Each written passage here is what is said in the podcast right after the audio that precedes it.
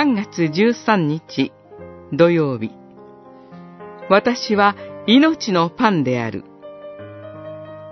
ヨハネによる福音書6章22節から59節。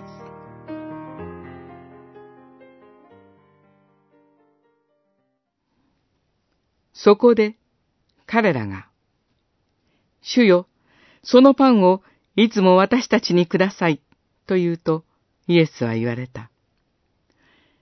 私が命のパンである。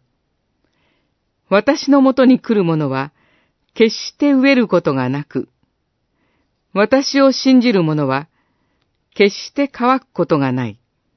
六章、三十四節、三十五節。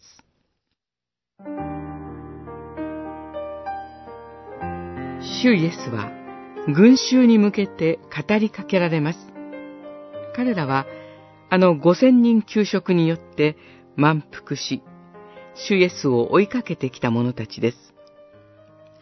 アンパンマンではありませんが、お腹を満たしてくれる人こそヒーローです。希望です。主イエスは、そういうヒーローでした。でも同時に、それ以上の方でもありました。主は彼らにお腹を満たすだけではなく、命そのものを人間に与える天からの誠のパン、命のパンを受け取りなさいと促されます。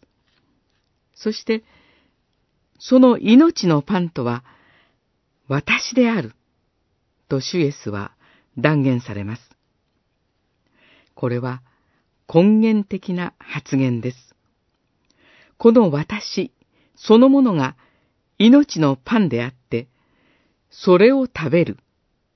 つまり、主イエスのもとに集い、信じるならば、飢えることも乾くこともないと断言されています。